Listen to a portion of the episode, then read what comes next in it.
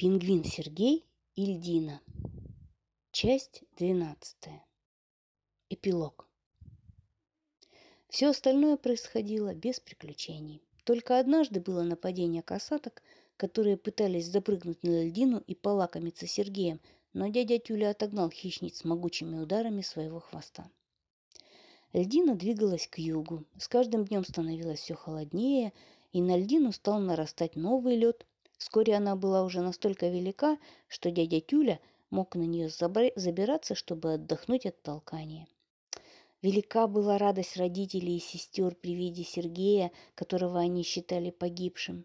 Впрочем, они считали погибшим и дядю Тюлю, который отправился на поиски Сергея еще полгода тому назад.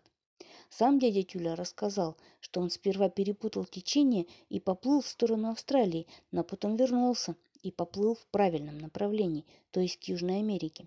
Ему повезло в том, что возле мыса Горн он повернул направо, а не налево, и так попал на пляж возле города Ушуая. Там он направился к дому, видневшемуся невдалеке, но остальное ты знаешь. Почему дядя Тюля направился именно к этому дому? У меня есть предположение.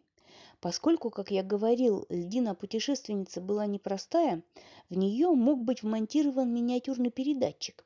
Сигналы от льдины, которая лежала в морозилке в Оином доме, поступали на приемник дяди Тюли, и таким образом он знал направление поиска. Но вернемся к Сергею. Теперь ему было не до скуки. Все к нему устремились и его полюбили, тем более, что он стал знаменитым на всю Антарктиду рассказчиком.